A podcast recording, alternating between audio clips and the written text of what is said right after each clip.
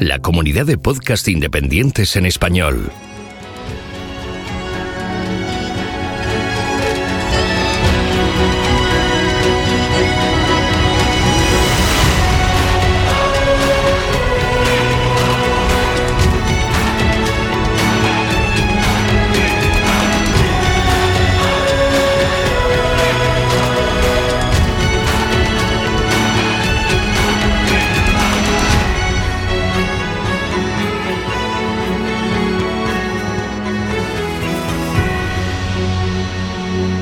Bienvenido a GeoCastaway.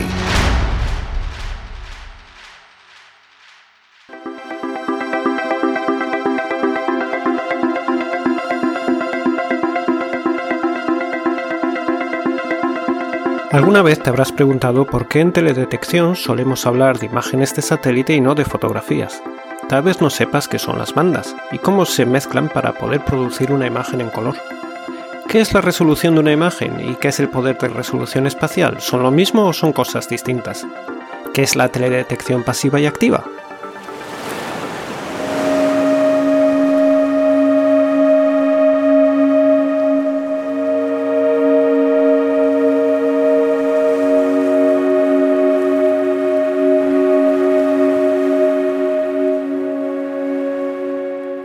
Mi nombre es Jorge Ginés y soy un geólogo estructural. Trabajo en exploración petrolífera y mi herramienta principal de trabajo es la teledetección, seguida a cierta distancia por la sísmica.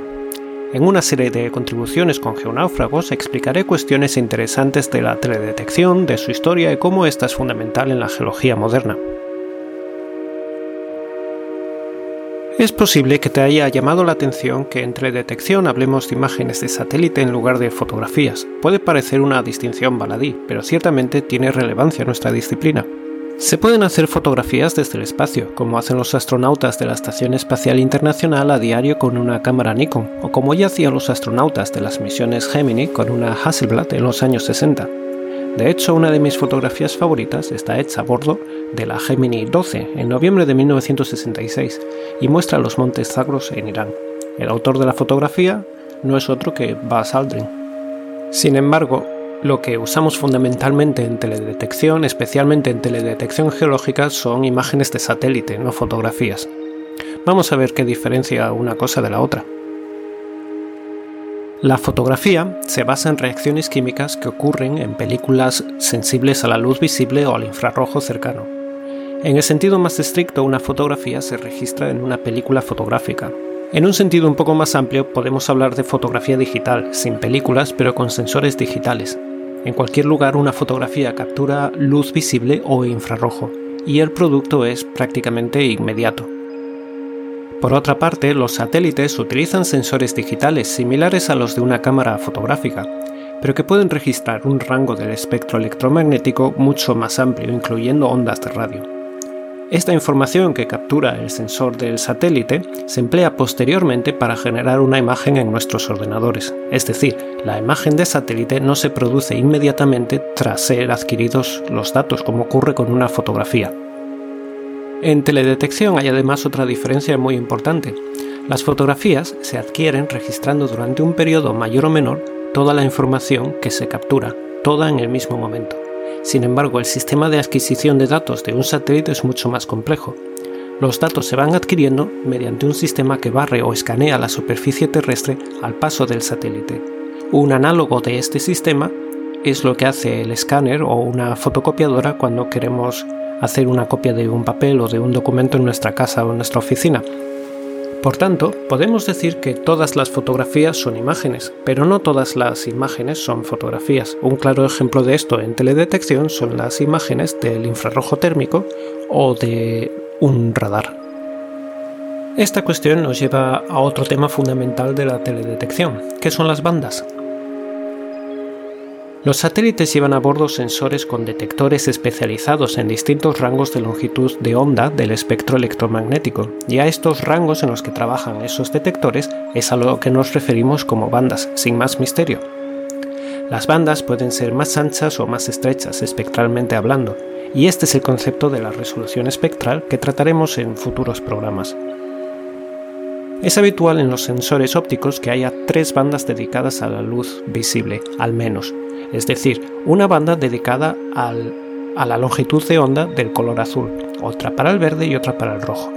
Y dependiendo de la función del satélite, también tendrá habitualmente bandas dedicadas al infrarrojo. Algunas bandas serán para el infrarrojo cercano y otras para el infrarrojo medio y para el infrarrojo térmico. Por ejemplo, el satélite Landsat 8, que es el último de la serie Landsat, puesto en órbita en 2013, tiene dos sensores, OLI y TIRS. El instrumento OLI trabaja con nueve bandas, cubriendo con cinco la luz visible y el resto de ellas están dedicadas al infrarrojo. El instrumento TIRS captura en dos bandas el infrarrojo térmico. Los sensores, como ya adelanté hace unos minutos, van barriendo una franja de la superficie del planeta al paso del satélite, dividiendo el terreno en numerosos cuadrados ordenados en una matriz. Estos cuadrados no son otra cosa más que píxeles de la futura imagen. Y los sensores miden la intensidad de la radiación en cada píxel. Esto se hace por separado para cada una de las bandas, y esta información se guarda en archivos independientes. Cada píxel en cada banda recibe un valor de entre 0 y 255, lo cual permite visualizar estos datos en modo de escala de grises. Así, cuando uno abre una única banda, las zonas de mayor intensidad aparecen más claras, las zonas donde hay menos intensidad obviamente aparecen más oscuras. Cualquiera puede descargarse una escena de datos de Landsat 8 o de Sentinel-2 y si abrís una única banda, suelen ser archivos TIFF, veréis que se ve en blanco y negro o en escala de grises. Las bandas se pueden combinar de numerosas maneras y podemos construir una imagen en color real o en falso color. Cuando vemos una imagen en una pantalla, esta está compuesta por tres canales RGB, rojo, verde y azul. Si mostramos en cada canal la banda correspondiente con su nombre, lo que estamos haciendo es construir una imagen en color real. Pero si combinamos bandas de otras maneras, estamos creando imágenes en falso color. Por ejemplo, si mostramos como rojo la información de la banda del infrarrojo, estamos construyendo una imagen en falso color. Estas son las típicas imágenes en las que la vegetación aparece de un color rojo intenso. Pero de esto hablaremos en un futuro cercano. El siguiente tema de hoy es la diferencia entre resolución y poder de resolución espacial. La, resolución de una imagen es un parámetro fácilmente medible. El poder de resolución ya es un asunto mucho más subjetivo y variable. La resolución de una imagen de satélite es una cuestión bastante sencilla, no es más que el tamaño del píxel. Así, por ejemplo, cuando hablamos de imágenes Landsat, de Landsat 7 y Landsat 8, habitualmente estamos hablando de una resolución de cerca de 15 metros. Hay otras imágenes que pueden tener resoluciones de hasta 25-30 centímetros. Sin embargo, ¿es esto el poder de resolución espacial? No, en absoluto. Cuando decimos que una imagen de satélite tiene, por ejemplo, 5 metros de resolución, lo único que estamos diciendo es, es que cada píxel es un cuadrado que tiene 5 metros de lado. Esto no quiere decir que podamos distinguir objetos de 5 metros y probablemente no podamos distinguir objetos de entre 10 y 15 metros. Objetos mayores, si ya sabemos que están ahí y sabemos lo que estamos buscando, sí es posible su identificación. El poder de resolución espacial es una cuestión bastante más compleja que la simple resolución, y como digo, depende de la geometría de la imagen, del tipo del paisaje, del tipo de objeto que queramos identificar y probablemente también de cuestiones atmosféricas.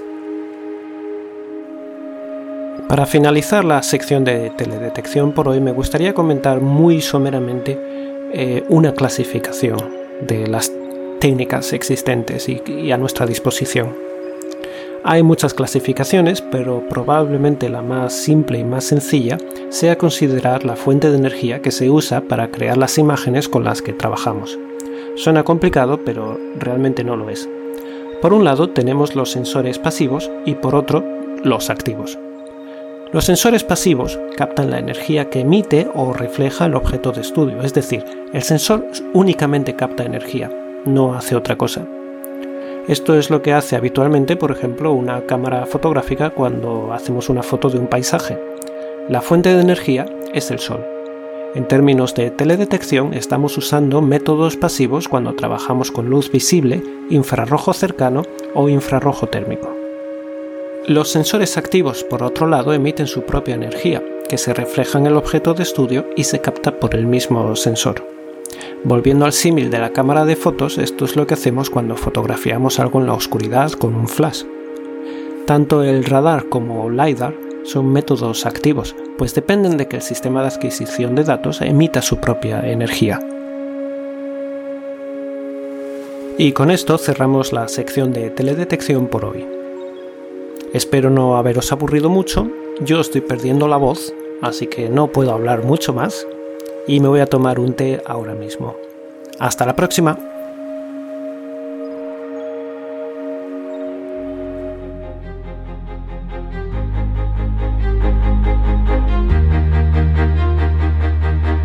Envíanos tus comentarios, preguntas o sugerencias a geocastaway.gmail.com. Puedes escribirnos en nuestra web geocastaway.com. Búscanos en Facebook y en Twitter.